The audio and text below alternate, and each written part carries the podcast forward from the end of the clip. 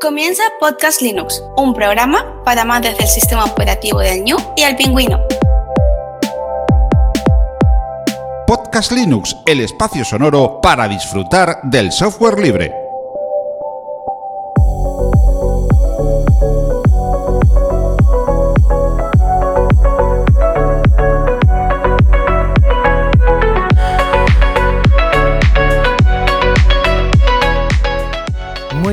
Amantes del software libre, bienvenido a otra entrega de Podcast Linux, la número 191. Un saludo muy fuerte de quien te habla, Juan Feble. Vamos con una charla muy, muy interesante con Nino Fox, que es componente de Paradise Team, creadores del sistema GNU Linux Coriki para las Millo Mini y Millo Mini Plus.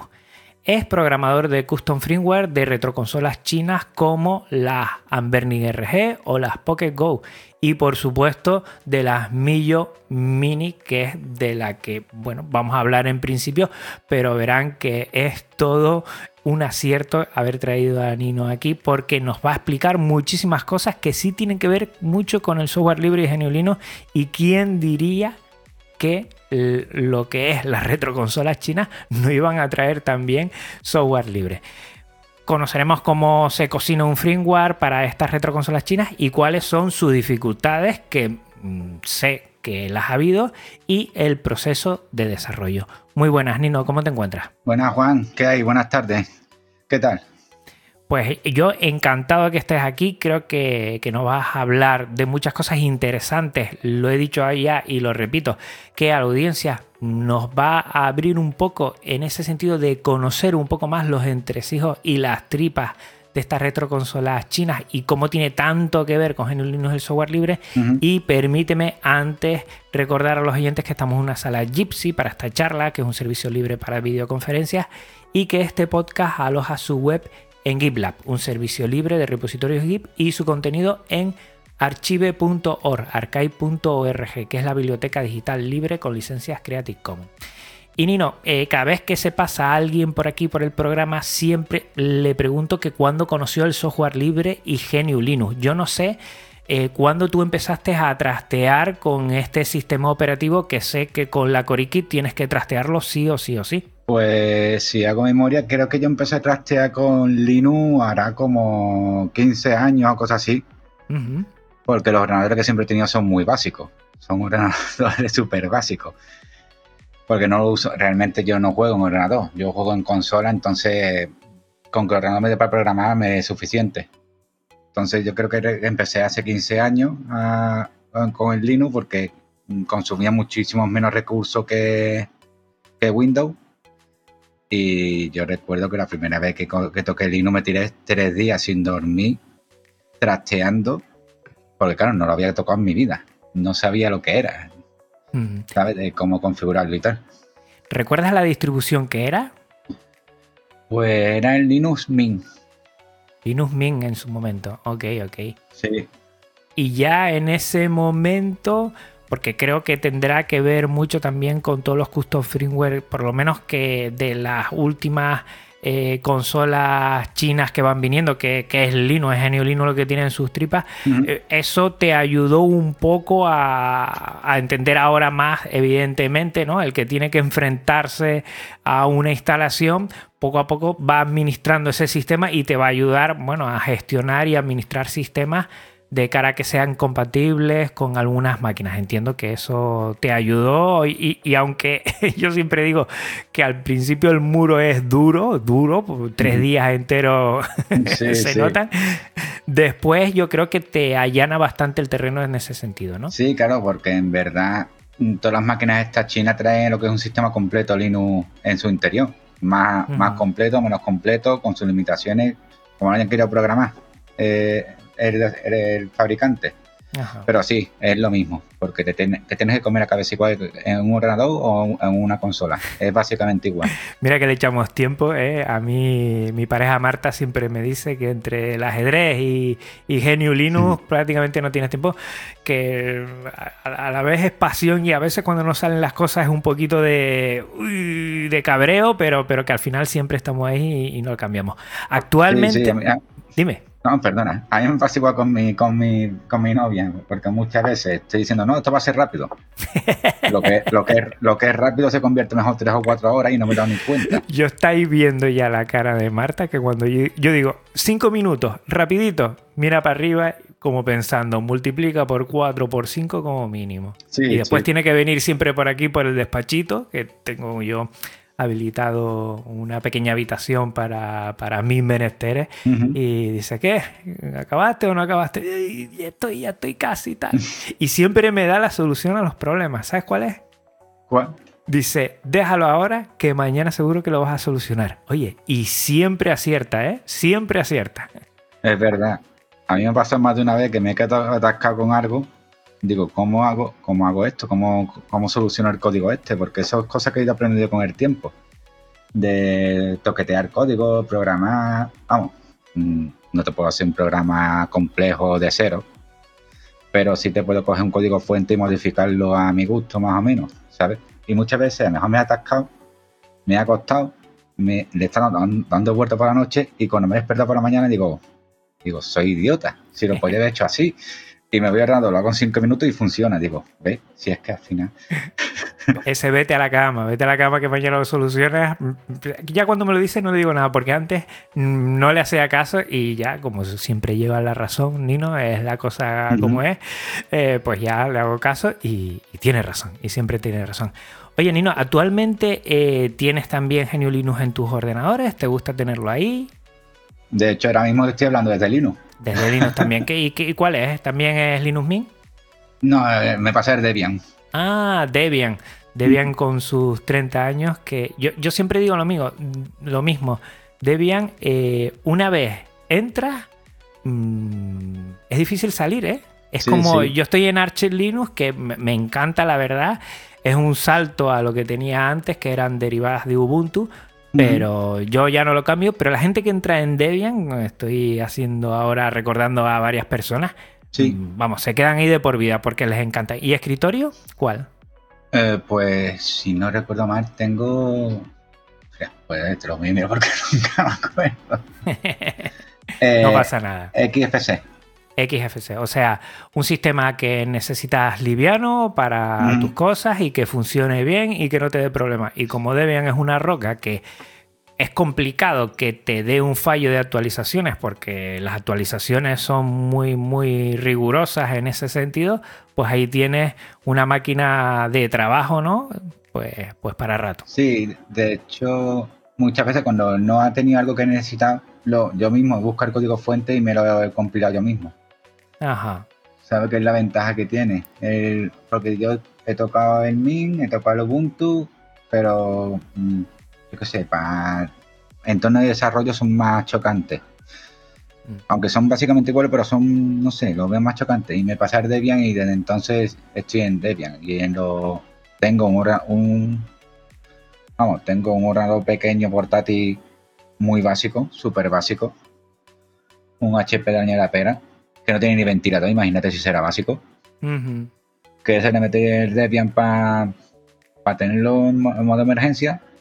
Tengo después un, un NUC 6, que también es súper básico para programar. Y después tengo, que es con el que te trabajo actualmente, tengo una Raspi 400. ¿Con la Raspi es lo, con lo que haces Coriki? Sí. No, pues mira, me acaba de dar. Es que es verdad, Eduardo Filo me lo comentó, ¿eh? Mm. La verdad es que sí. Eduardo Filo, que aquí le vamos a dar un abrazote enorme, que sé que ha estado ahí en primera línea como tú eh, con Koriki, pero que hace unos meses por temas personales y profesionales pues ha tenido que dejarlo porque...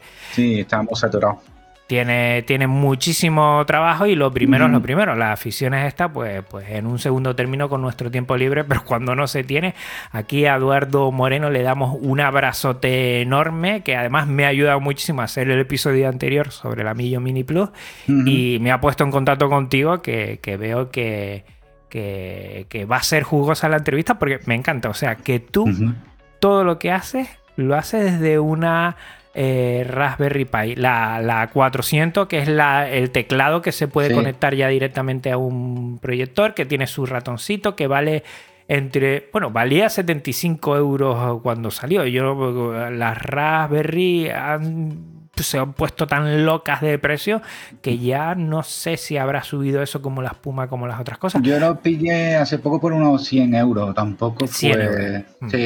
Y la verdad que a Eduardo se le echa mucho de menos en el equipo porque en tema de Mm, como te he comentado, bueno, no lo, no lo he dicho aquí, pero yo nunca estudié programación. Yo todo lo que sé lo aprendido solo.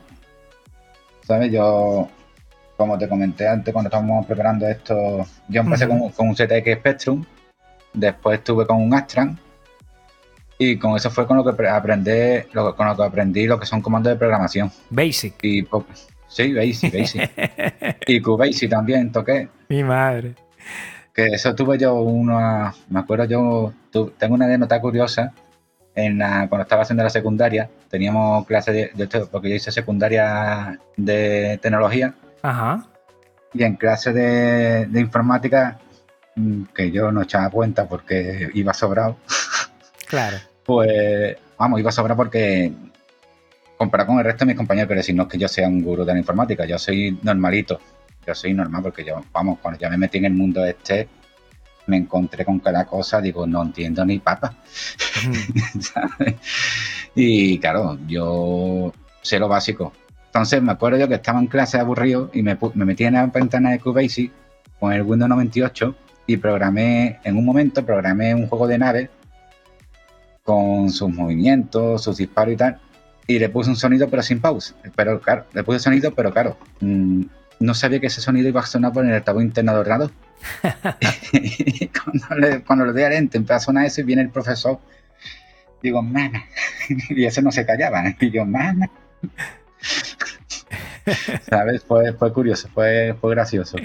Pues mira, tenemos una cosa en común, que somos de generación Spectrum. Yo los juegos, hablando de la Millo Mini y, y el Retro Gamer, eh, los juegos que más yo tengo cariño son del Spectrum, eh, pues, pues Ghostbuster, pues Man Miner es mi juego fetiche mm, de siempre y, y la verdad es que eh, conozco a muchos programadores, o como tú, mucha gente que le gusta la programación, aunque no sea eh, su trabajo principal, que empezaron, eh, bueno, con, con las famosas revistas donde te venían para, para picar código ahí, copiar, pegar. Bueno, copiar, pegar no existía. Para leer, leer y escribir, leer y escribir, leer y escribir. Y después te da error en alguna línea que tenías que ir viendo tú a ver si lo había hecho todo bien cuando no se ejecutaba y tal. Sí, me acuerdo, me acuerdo de las revistas esas que venían los códigos, unos códigos interminables para pasar un circulito. Efectivamente, efectivamente. Como ha cambiado todo ya, ¿eh? Porque antes eh, me acuerdo, Nino, que esas revistas eran codiciadas, la compraba un amigo, nos reuníamos ocho para verla, para probarlo después en algún Spectrum de casa de un amigo a ver cómo funcionaba, sobre todo los trucos para los juegos, también era principalmente, pero también para ver el mapa de los juegos, para cómo se pasaban cosas que te iban explicando que tenías que hacer.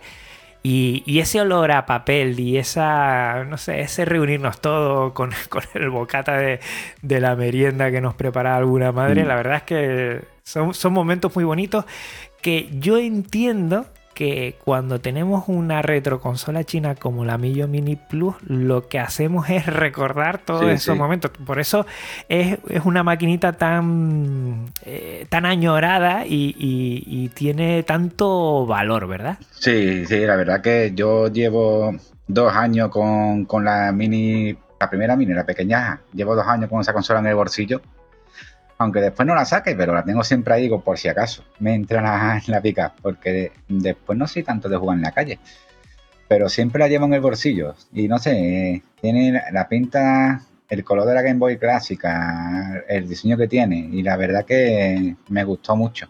Además, esa me, fue gracioso porque pedimos una primera remesa, vamos, esa no me la mandaron para desarrollar, a mí muy pocas consolas me han mandado para desarrollar. Mm. Pero esa me, fue gracioso porque se perdió el barco, por lo que fuera. reclamamos y nos llegó la consola tres meses después cuando ya nos han devuelto el dinero. Digo, bueno, pues mira, me ha salido gratis. No, no me voy a quejar, ¿no? No me voy a quejar. Mira, ¿y cuándo empezaste tú a utilizar retroconsolas chinas? Mucho antes de empezar a, toquetear el firmware. La primera que cayó en tus manos y después cómo, cómo hiciste ese salto de disfrutarla a meterle mano para mejorarla. Pues la primera que tuve fue una GP2X. Mm. Sí, me acuerdo yo que fue una GP2X. Me suena. Sí, ¿eh? sí, ya tiene tiempo. Me acuerdo, no me acuerdo ni cómo, ni, ni, ni dónde la vi, ni por qué la compré. Pero vi por el tema de emulación, vamos, yo tengo actualmente una, no sé decirte, así a ojo, si miro la vitrina, puedo decirte que tengo como unas 50 consolas. Pero vamos, que sí, fue la GP2X, la verdad. Y no, para eso no desarrollaba yo. Yo empecé a desarrollar mucho después. Porque claro, yo simplemente esperaba que la gente sacaran cosas, las metía, jugaba.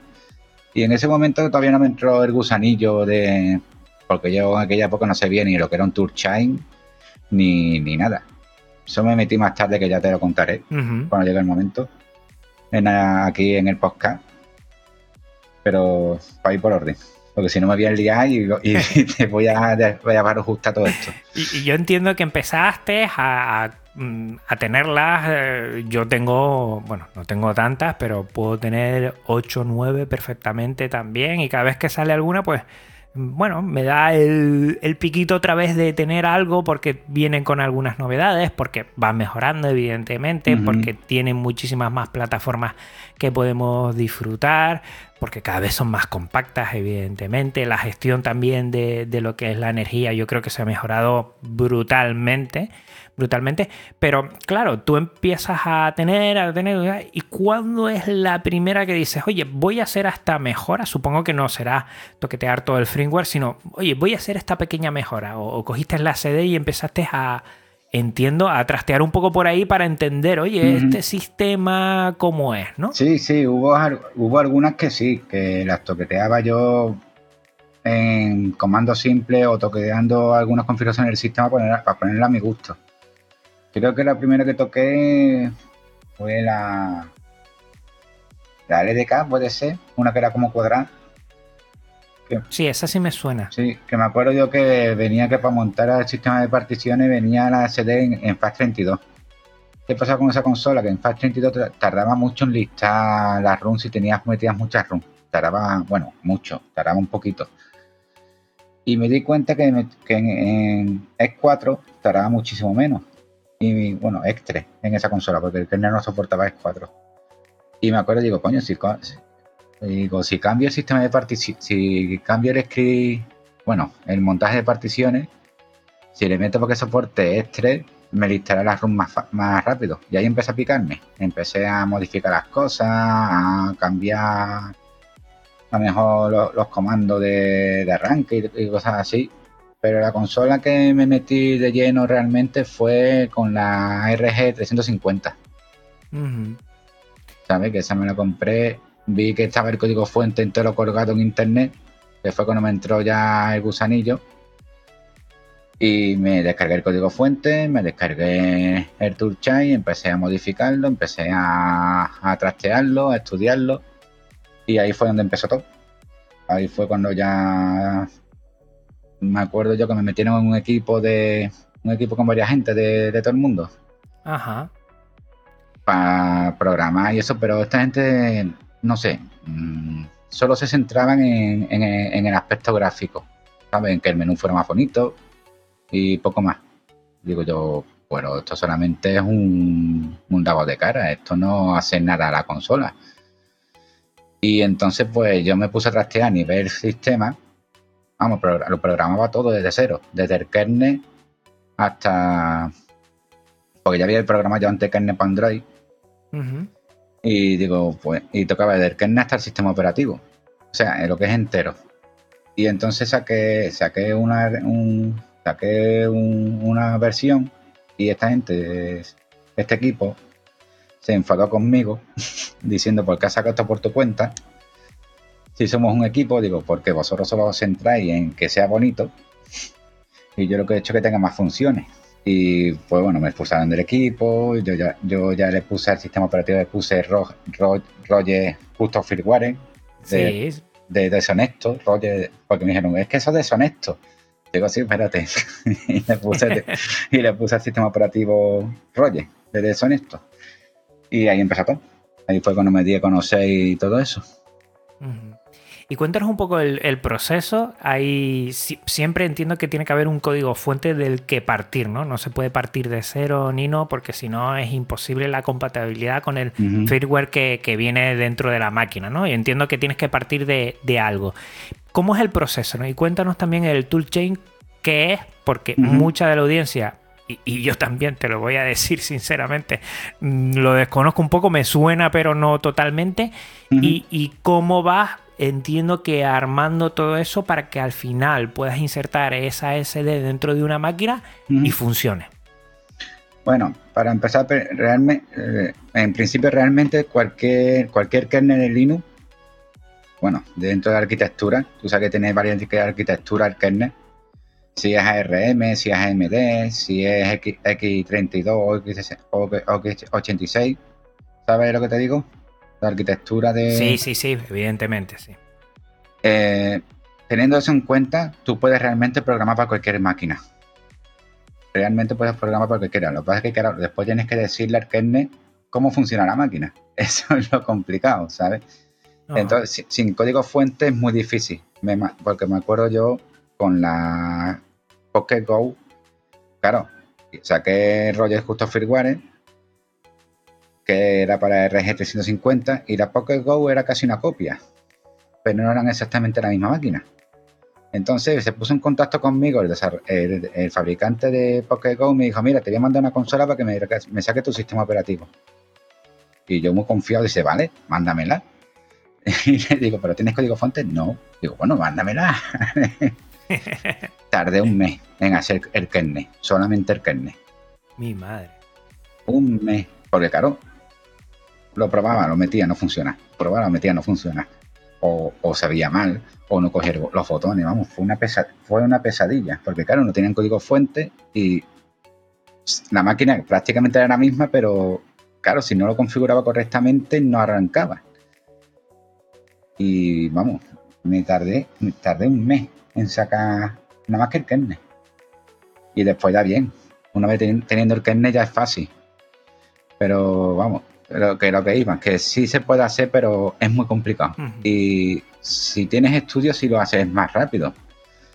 Porque como te he dicho, yo soy autodidacta, por, eso animo a, cualquiera que le guste el mundillo que no se desespere, porque si yo no estudio informática y he sacado sistema y he, sacado sistema operativo a consola, cualquiera puede hacerlo, incluso mejor que yo, seguro. ¿Sabes? Así que como puede se puede, pero es mucho más fácil con, con, un código fuente desde luego. Mm. Entonces, eh, hay muchos desarrolladores que te sacan el código fuente, pero otros no, la mayoría no. O lo dejan de sacar, como Amberni. Amberni antes tenía el código fuente siempre colgado y últimamente ya no.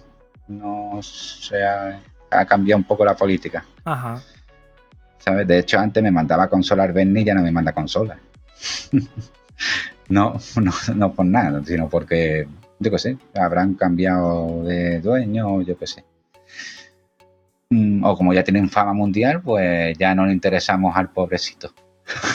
Pero yo creo que eso es un error, Nino, y déjame explicarme, porque yo creo que la, la, escena siempre ha estado ahí y siempre todo lo que tiene que ver con el, con el retro gaming en específico y con el gaming en general, siempre la escena, querer modificar algo, le da vidilla y hay mucha gente, eh, yo mismo y, entiendo que tú conocerás a mucha gente también, que la decisión final entre una máquina y otra, que ahora pues suelen estar muy a la par, es, oye, esta tiene varios custom firmware, pues, pues apuesto por esta porque sé que está viva, porque sé que eh, se va a actualizar, porque sé que hay muchas plataformas que pueden estar ahí.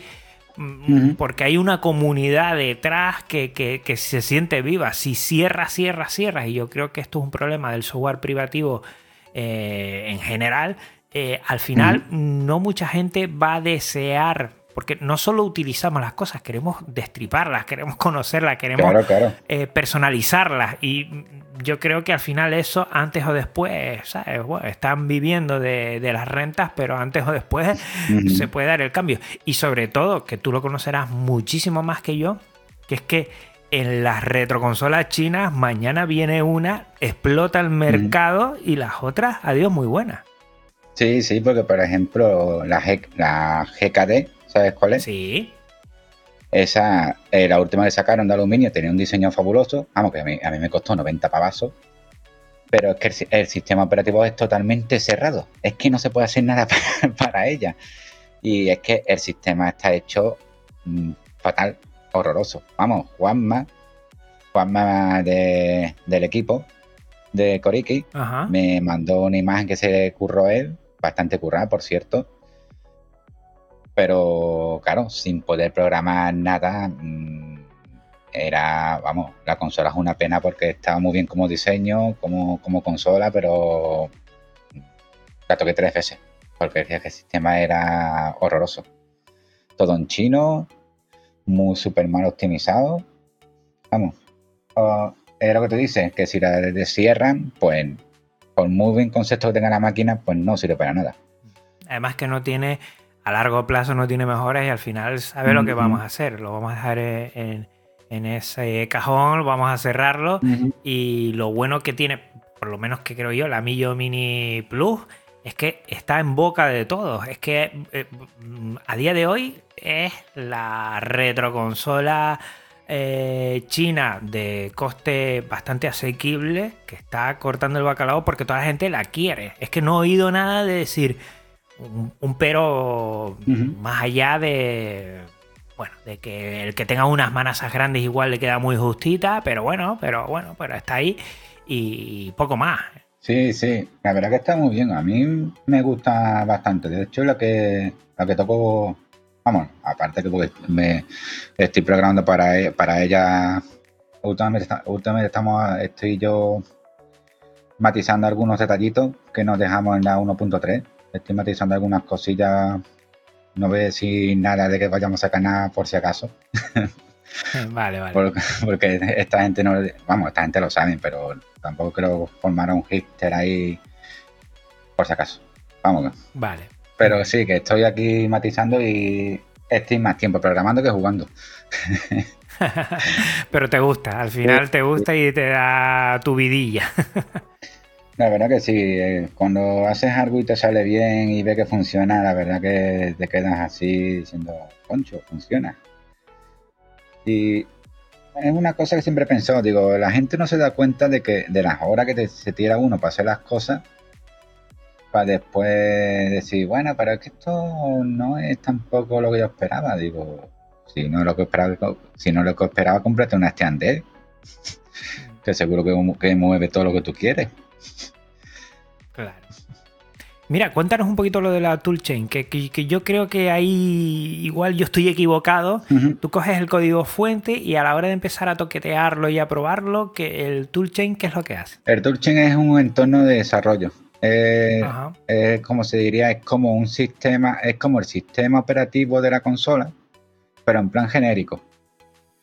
O sea, sería como, es como un sistema con el kernel específico, con la versión de kernel específico, con todos los paquetes de Linux, y tú lo desarrollas para acorde a lo que va, a la máquina que vas a programar. Y, eso se queda aparte, ya programado. Eso es con código genérico. Eso está en cualquier parte. En, en la red. Tú pones Toolchain Linux 4.15 y te sale. Entonces, tú te descargas eso, Mm, primero tienes que saber más o menos lo que la consola aguanta, lo que no aguanta por los componentes que tenga y lo que quieres programar y lo vas y lo vas y lo vas creando. Vamos, eso es muy fácil, eh, bueno, muy fácil. Quiero decir, tú le vas metiendo los paquetes y lo dejas ahí a que se cree. Una vez creado el toolchain, tú ya tienes el entorno de desarrollo creado. Ya con eso ya puedes empezar a programar. Entonces ya con eso, todo lo que tú programes con ese toolchain va a funcionar en la consola. Por ejemplo, tú estás ahora mismo en un ordenador AMD o, o Intel. AMD, AMD, AMD estoy. Sí, sí. Y, pero la consola es, la consola es ARM. por ejemplo, yo con, con, la Raspi no tengo problema porque como también es ARM, algunas cosas me funcionan y otras no en la Raspi, según cómo la programe. Quiero decir para consolas. Entonces, claro, es tu forma de, programar para la consola que tú quieres programar. El toolchain es como diciendo, lo que estás creando ahora mismo es para, este, esta arquitectura de es para esta arquitectura del sistema. Estás está en un sistema AMD, AMD, pero estás programando para ARM. Ok, ok. ¿Sabes? Es como una transición. Entonces, claro, tú estás programando, te va a salir, claro, tú cuando estás compilando te va a salir los errores y todas las cosas, o si se ha creado bien, pero después hasta que no estés en el sistema o tengas un entorno de emulación, eso en verdad nunca lo he hecho. Yo he visto gente que lo ha hecho, pero yo no me he metido tanto. Entonces ya lo puedes probar. ¿Sabes? Y muchas veces, vamos, nunca funcionado la primera. Ni a la segunda. Ni a la segunda. muchas veces he visto errores. De hecho, la consola la Millo Mini y la Millo Mini Blue la, tengo modificada para poder sacar un puerto de serie por, por USB para poder ver los errores en ordenador, porque si no es imposible el programa. Programar así sin ver los errores no, no es viable. Porque no sabe dónde está fallando el programa, ¿sabes? Claro. Entonces, pues el toolchain básicamente eso, es como un entorno de desarrollo para la arquitectura que tú quieres trabajar. ¿Sabes? Ok, sí, sí, me queda claro. Y a partir de ahí, ¿cuál es el proceso? O sea, te descargas el, código fuente, tienes el toolchain, lo cargas ahí, vas viendo y quieres hacer una mejora o, quieres indagar sobre algo que quieras mejorar. Entiendo que ese es el proceso, Nino. Sí, sí, es el proceso. ¿Cómo se hace? Pues, mm, o sea, primero identificas el programa que tú quieres mejorar y ahora te meten el código fuente. Para el código fuente, por ejemplo, uso herramientas como Notepad++, porque tiene identificadores de código muy completos, buscadores muy completos. Pues claro, tú primero tienes que identificar lo que quieres cambiar, diciendo qué quiero hacer.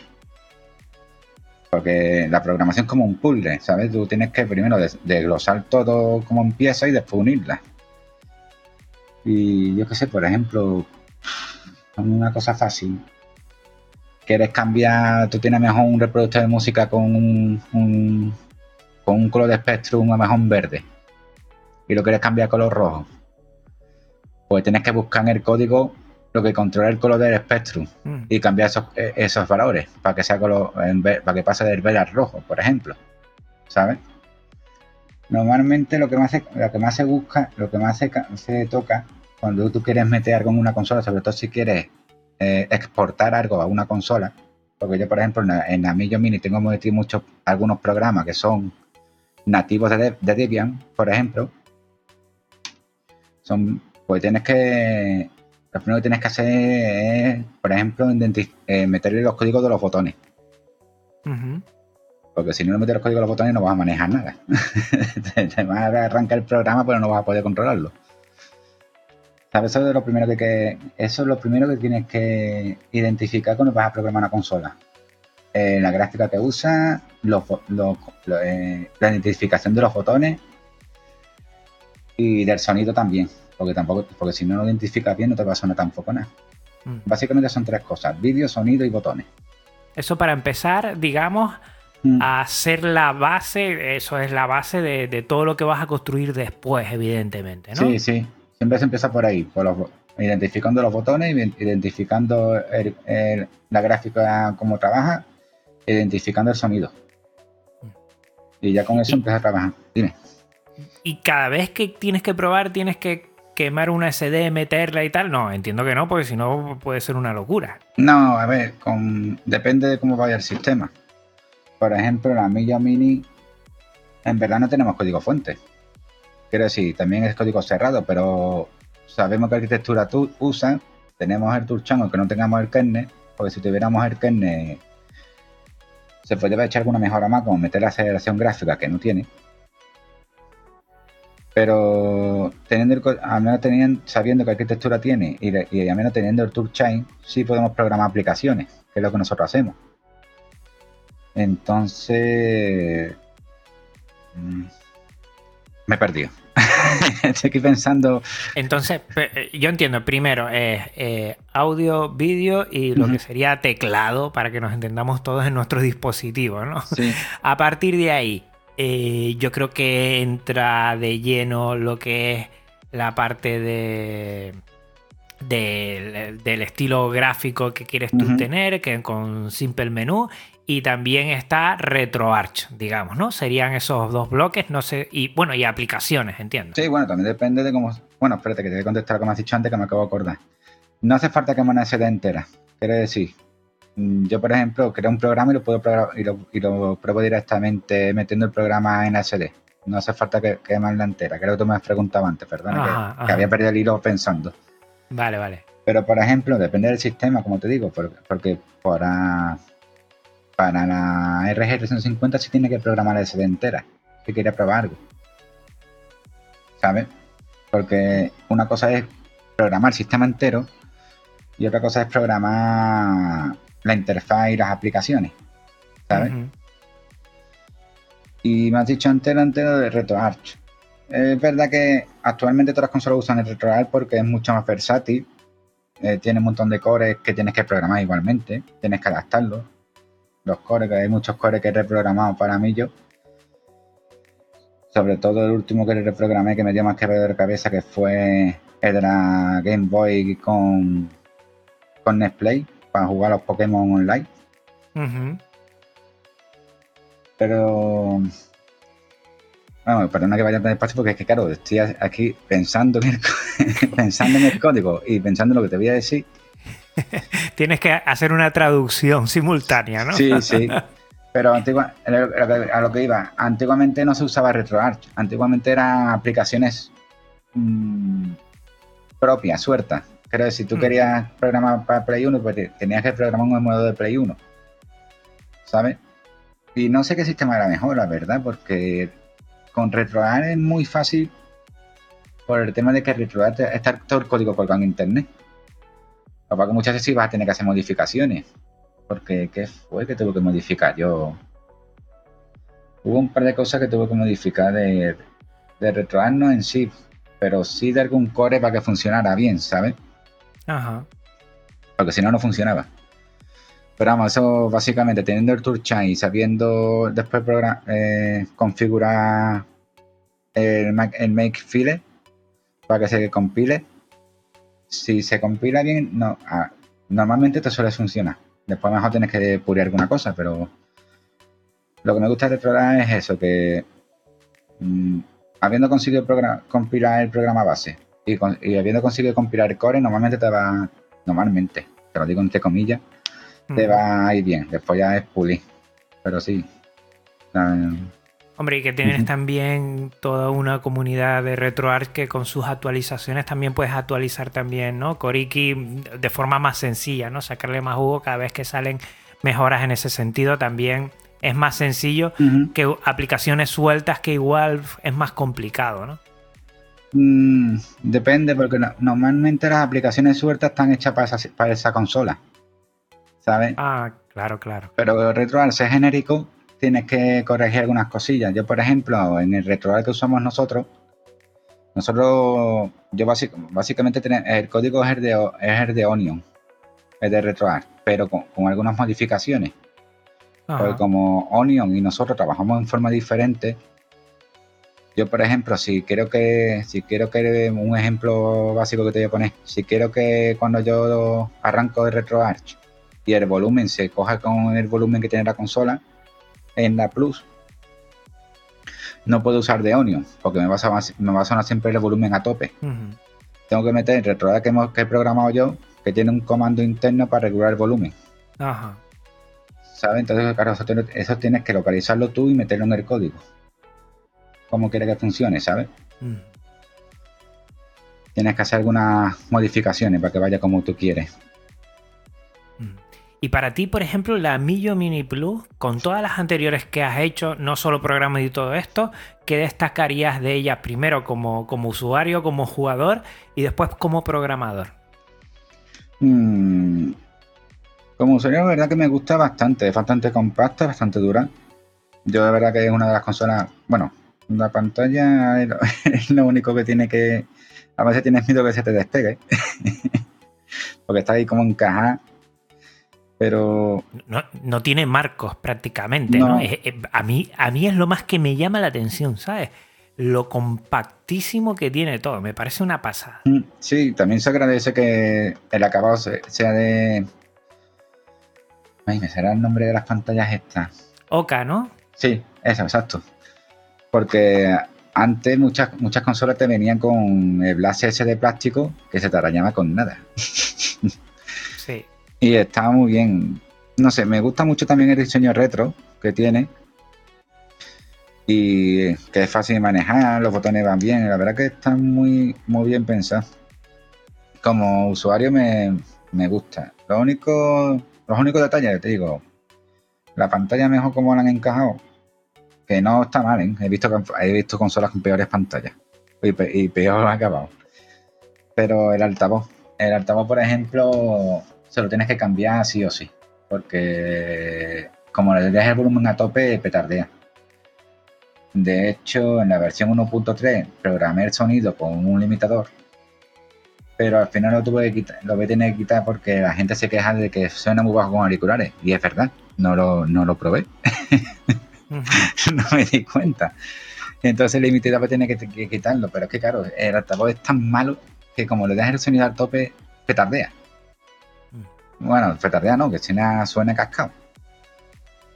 Sí, satura, y ya se pierde la calidad y el disfrute de, todas las bandas sonoras que hay dentro de, mm. del retro gaming. Pero me di cuenta programando programando el sistema este que, he portado hace poco, que aún no lo he lanzado. Bueno, sí lo he lanzado, pero no, no lo anuncio como tal, pero está metido. eh, porté el Game Music Emulation. Ajá. Y claro, ahí haciendo pruebas de sonido con las músicas de videojuegos retro, me di cuenta. Digo, madre mía, qué harto más malo tiene esto.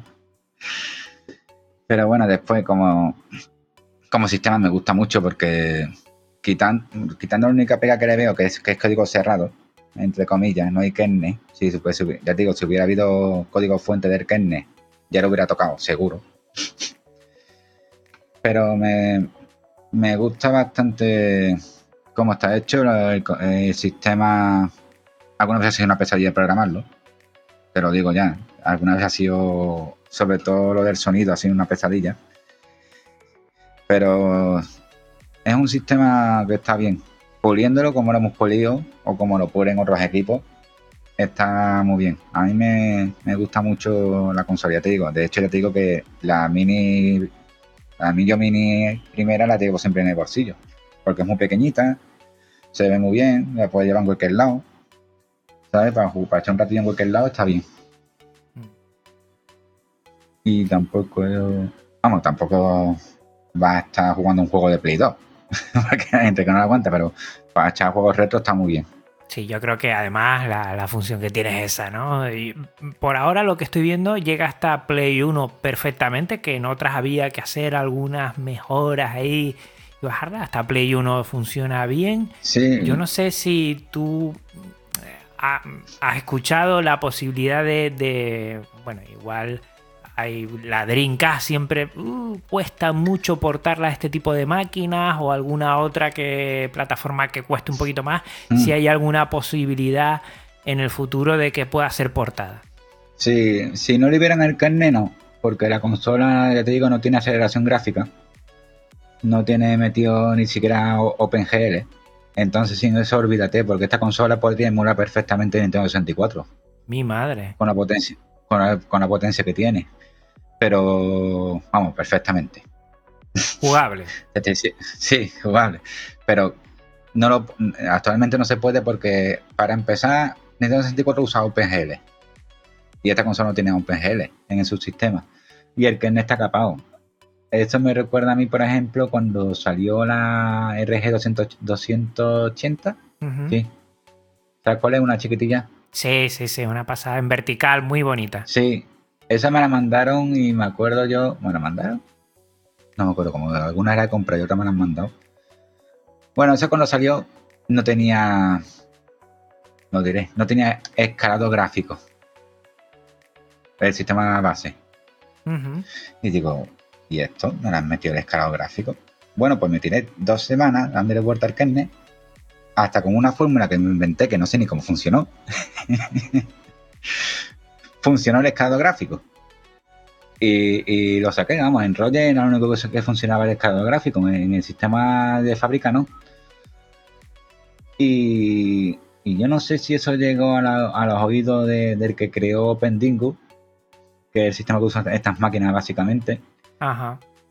Y el tío salió de la sombra después de después de casi 10 años que sacó la GPD, no, la Sí, la GPD no, me estoy confundiendo de máquina. La GW0, eso. Ajá. Eh, ese fue el que empezó todo esto de OpenDingo. Y salió de la nada ese, ese chaval o ese hombre y volvió a programar. Y yo ya me quedo soleto. Porque claro, yo no puedo competir con el, con el, con el, lo digo, con el creador del sistema operativo. Claro. Entonces, vamos, el, el sistema operativo en el que se han basado todas las máquinas estas. Entonces ya pues sacó, vamos, un pende mucho mejor, lo actualizó y ya pues bueno, pues ya aquí aparco. Y ahí fue donde dejé yo de hacer, ahí fue donde dejé yo eh, Roger, Rogers Custom Freeware fue donde lo dejé ya. Digo, es que no puedo competir, es que no puedo sacar ninguna mejora con este tío trabajando. Y estuve dos años aparcado, porque ya digo, lo hago por hobby, no lo hago. Y, cuando, y entonces, pues, claro, lleva dos años o tres años sin programar nada, hacer alguna cosilla para mí, de algún emulador que mejor quería probar o portar. Y entonces fue cuando me llamó Edu, que la verdad se le echa de menos, ya te lo digo, porque él controlaba mucho más que yo otros aspectos. Ya te digo que yo no soy programador, yo, yo aprendí solo. Y también echo de menos a gente de, otros con lo que trabajo como Rafa Vico, no sé si te, suena. No lo controlo. No, ese chaval también un programa muy bueno que hace hasta videojuegos y todo. Y entonces me llamó y me dice, me dijo, tú tienes la Millo Mini, ¿verdad? Digo, sí. Dice, ¿tú estás interesado en meterte con nosotros? Digo, digo, digo, ¿qué tenéis, qué tenéis pensado? Digo, tenemos este sistema lanzado. Digo, bueno, pero este sistema que tenéis aquí lanzado básicamente es un es básicamente un lanzador de, emuladores. Se pone, sí, pero no te dijimos nada porque pensaba que te gustaba trabajar en solitario. Digo, bueno, normalmente siempre he trabajado en solitario, pero Mm, no sé, déjame echar un mojo, a ver qué le, puedo sacar esto. Y entonces le, porque claro, estaban, estaban atascados con la Plus, con la nueva.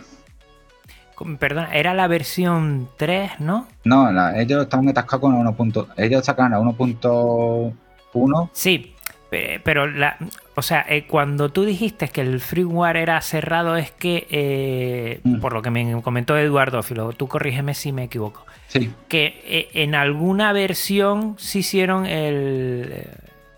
cambiaron algo que fue complicado y que fue un parón de la Miyu Mini Plus porque decían, es que no sabemos por dónde salir en ese sentido. Y yo no sé si mm. les mandaron a ustedes algo para, para salir del atolladero o entre ustedes lo hicieron. Mm, no me acuerdo. Es que yo recuerdo que Edu sacó hasta la 1.1, que era para, la, para la mini mini. Exacto. Después yo ya cuando ya me metí en el equipo sacamos la 1.2 y la 1.3. La 1.2 el problema que teníamos era el sonido. Que Edu no daba con la tecla. Pero claro, al tener, a no tener ruleta, eso iba por, botones físicos que no tenía, no tenía ni, localizado ni nada. Y fue cuando me llamó. Digo, deja un momento, mira, a ver qué encuentro por ahí por Hugh. A ver si alguien tiene alguna referencia. Y creo que a los dos días, o así, le llamé. Le digo, digo, tengo aquí algo hecho, pero no tengo consola para probarlo, pero mete este código que te he hecho. Y, funcionaba, digo, dijo, concho, funciona, funciona ya el control de volumen. Digo, ¿cómo lo has hecho? Digo, no sé, yo he encontrado, unos códigos por ahí, los he adaptado y funciona. Entonces ya fueron cuando ya hablamos con, el equipo este, con el, bueno, con el, equipo este me metió Edu, esta gente ya me conocían de antes de, mis trabajos. Yo no los conocía a ellos, pero ellos se me conocían a mí. Y bueno, algunos sí lo conocía, pero no en plan de trabajar. Y entonces, pues el fabricante nos mandó una consola a cada uno para poder programar. Y ahí fue cuando yo me metí a piñón. De hecho, ahora mismo el problema, el principal problema fue el sonido. Después, en el A1.3, creo que fue el sonido, el problema, claro, ya en A1.2 metimos el Netplay, metimos lo del Wi-Fi, pero lo que me tiré yo mucho tiempo para hacer fue, que eso ya lo sacamos en 1.3, fue de que con el Wi-Fi de una consola se pudiera conectar dos consolas. Lo que es modo ad hoc, como la PSP. Ajá. ¿Sabes? Entonces eso me, llevó mucho tiempo porque no daba yo con, la configuración. Sabía que la consola, digo, si tiene Wi-Fi tiene que poder hacerlo. Pero mm, si te digo la verdad, me salió de casualidad. Bueno, casualidad, casualidad. Hay que saber por dónde encontrar la casualidad también, ¿eh? Pero claro, me puse ahí a programar, no sé qué digo. Y, digo, me creé la red, pero no, no enganché a la otra consola. De hecho, me enganchaba con, otros modelos de consola, pero no con, no con otro ramillo. Digo, ¿por qué me engancha con esta, pero no me engancha con la otra? ¿Sabes? Ya, y eso fue el problema que estuve ahí un tiempo atascado. Porque claro, digo, no había sacado otra versión si no tengo realmente una novedad gorda que publicar. Y creo que, que se referiría a eso, a que me estuve, me estuve peleando con el wifi de la consola mucho tiempo. Ajá. ¿Sabes? Entiendo que cada vez que sacan una nueva versión mm, suelen actualizar si sale algún core nuevo o algo de esto o, o no. Sí, sí. De hecho, pero normalmente los cores al final decidí sacar una página aparte. Tengo hecho una página de Hue con, todos los cores subidos. De forma porque, claro, mm, no voy a sacar un relay por cada core que saque. Entonces los cores los tengo ahí. De todas maneras, es muy, muy raro que actualicemos los cores porque no es algo que se actualice periódicamente. Ya. A menos que corrijas un fallo gordo o que saquen una novedad grande, como por ejemplo en la GP, Ay, GPSP, si sacaran Rumble, sí sería un, gran avance. Entonces sí lo sacaría. O metieran el modo Gamelin en el MGDA, pues sí, también lo sacaría. Pero son cosas que es hasta ahí no llego yo, ¿sabes? Eso, al menos que hagan los, equipos que están de RetroArch, eso está ahí a espera de que algún día lo saquen. Yo lo que puedo hacer es coger un código que ya existe y portarlo, como el de, el de que metí de eh, TGV, Dual, que es un emulador de Game Boy y Game Boy Color que te permite usar el, cable link por online. Que fue lo que yo porté. está muy bien. Y después me tuve. Después tuve que, que quebrarme la cabeza con los Pokémon. sí, porque te comento dos cartuchos normales y te lo coges bien. Dos cartuchos que no tienen partidas guardadas. Pero con, los cartuchos que tienen partidas guardadas daba el problema. Porque tú jugabas online, el Player 1 sí tenía su partida, pero el Player 2 no. Era como si salieran un nuevo juego. Tú sabes lo que tú querías. Para que el, el, Netplay de RetroArt reconociera la partida del Player 2. de vuelta que le di. Entiendo que al final lo solucionaste, ¿no? Sí, sí, lo solucioné, lo solucioné. Pero no veas, fue, fue tedioso. Bueno, yo creo que, que sobre todo también eh, son unos retos que después cuando uno lo consigue, vamos, aunque mira que se dan muchas horas, yo aquí en el podcasting siempre lo digo, no, lo digo para que la gente lo sobrevalore, pero es verdad que hay un trabajo detrás. Yo todo esto he quedado contigo, llevo unas semanas ¿no? hablando para quedar. Ahora estamos grabando, a mí me mm, faltará editar, publicar, no sé qué, poner las notas del programa y todo esto. Y hay un trabajo detrás y entiendo que dentro de Coriki, cuando te vas Coriki, que te lo en un momento y lo quemas en una CD, ahí dentro condensado hay mucho trabajo de la parada mm. de, de, horas y horas eh, que se invierten para al final darnos a nosotros la oportunidad de tener esa añoranza y revivir esos buenos recuerdos con nuestros juegos que menos que, que, valorar lo que hay detrás. No cuesta nada, no nos ha costado nada la Koriki. Eh, porque lo mínimo, pues mira, aceptar y si hay un mm. problema, pues comentarlo de una forma positiva, no, no de, de, recriminar pues cosas que no hay, que, supongo que a veces, y eso es lo que más duele, te lo digo yo, que a mí lo que más me ha dolido es algún algún momento que sea Crítica. Sí, alguna crítica destructiva, que no constructiva, que en ese momento, pues mira, pues, pues chicos, pues, ¿qué quiere que te diga? No ha pasado mucho. Eh, muchas veces hemos cogido mosqueos ahí y digo, pero la gente sabe lo que está diciendo. Porque, por ejemplo, yo sí, yo, yo antes, vamos, antes éramos tú y yo, ahora soy yo que me quedé como programador. Supongo que él me llamó porque ya tenía previsto dejar equipo, aunque no hubiera, aunque no lo dijera en el momento, por, por lo que le pasó. Era, porque, ya digo, cambió de trabajo y se saturó y lo tuvo que dejar. Pero, por ejemplo, Juanma es el que se encarga de montar las imágenes, de coger los juegos, montar, meter las ROM que se va que se van a meter en, en Koriki. Albert, por ejemplo, se encarga de, del diseño de, de los menús, ¿sabes? Diseñador gráfico, hace los vídeos, hace los diseños. Después tenemos a Blue, Magic, que hace vídeos en YouTube, o Thunderwind, que, que testea las imágenes, ¿sabes? Mm. Y tenemos, vamos, cada uno hace su cosilla, pero muchas veces mmm, Juanman sé que se tira tiempo porque montó una imagen y prueba todas las runs, y, Thunder, y Thunderwind también, y, y prueba todas las runs que funcionen. Eso no es una cosa que se haga un momento. Mm. Porque si tienes un run set de 6.000 runs, ya tienes que probar run por run. Que funcione. Dime tú nada, el tiempo que te lleva ahí.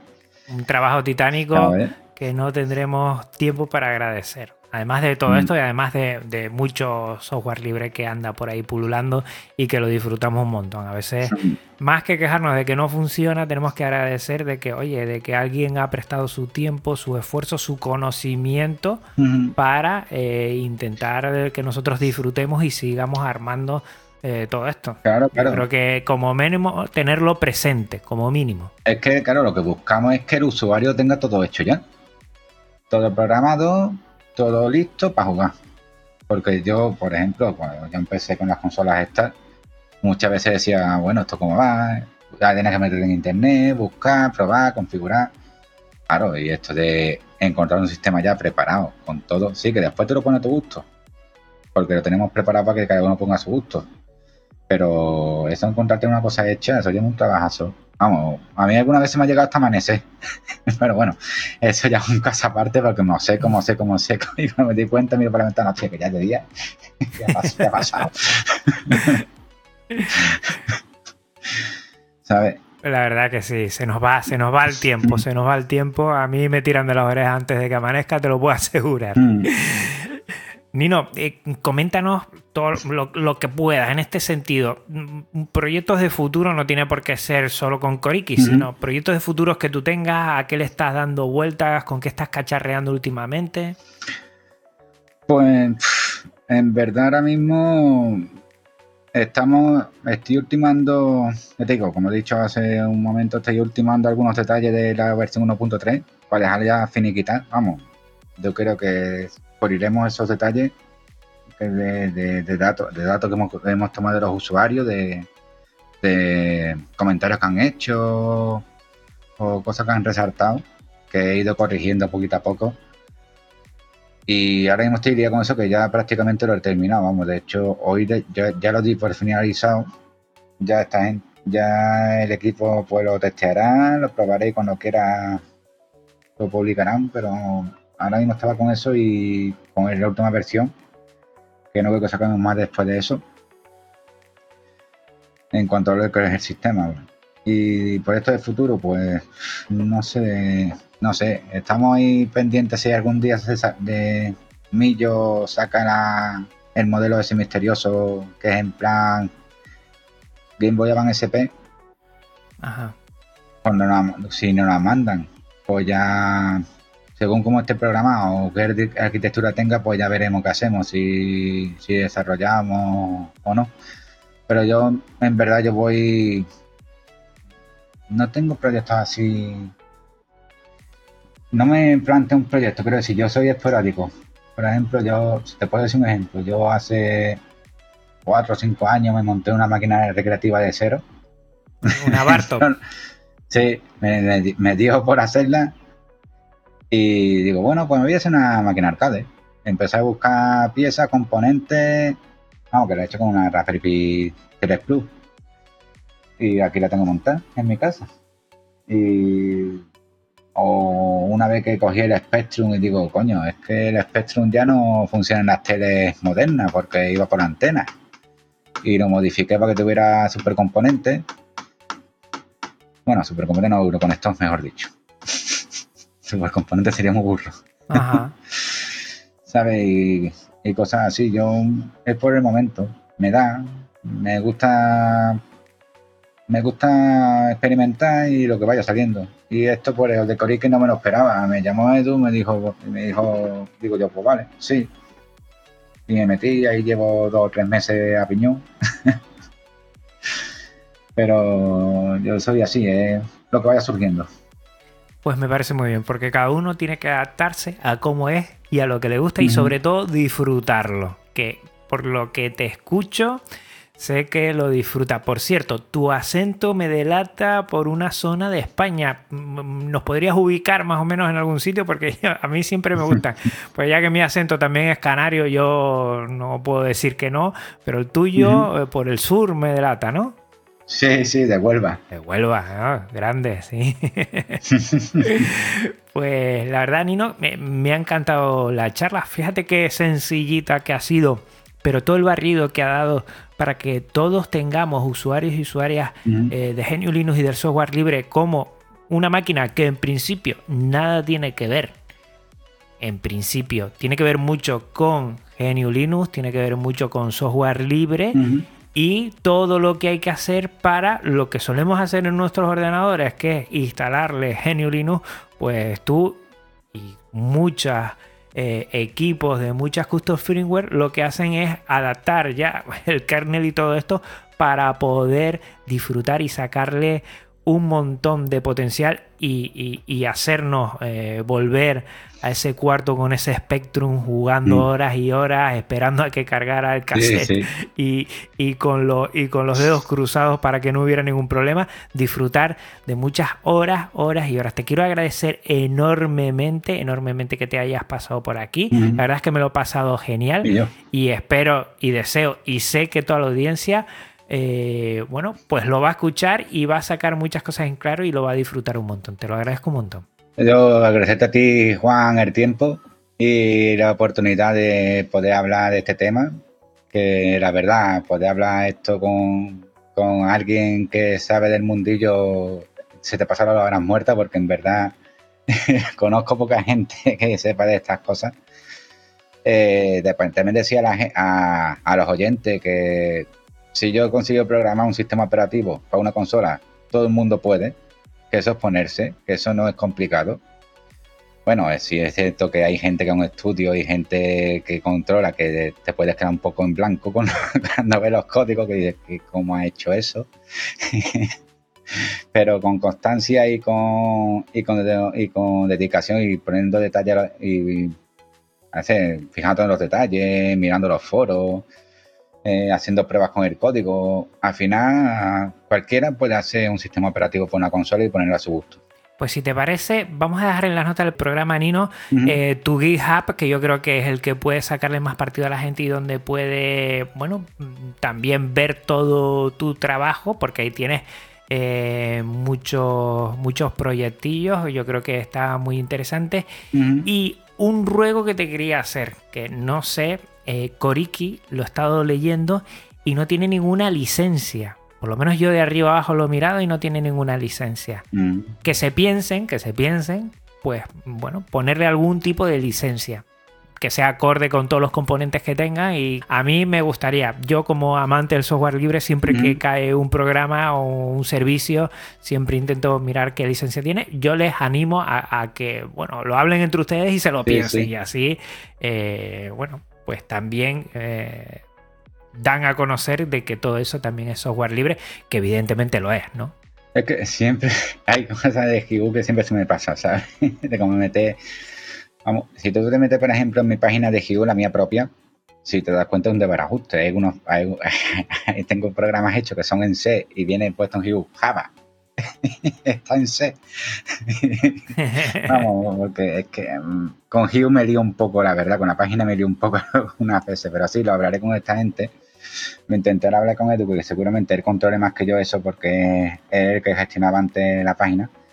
Y sí, lo miraremos. Si, si eso ya se deja las cosas más, eh, lo diré, más... Más cerrado, más... Sí, en el código.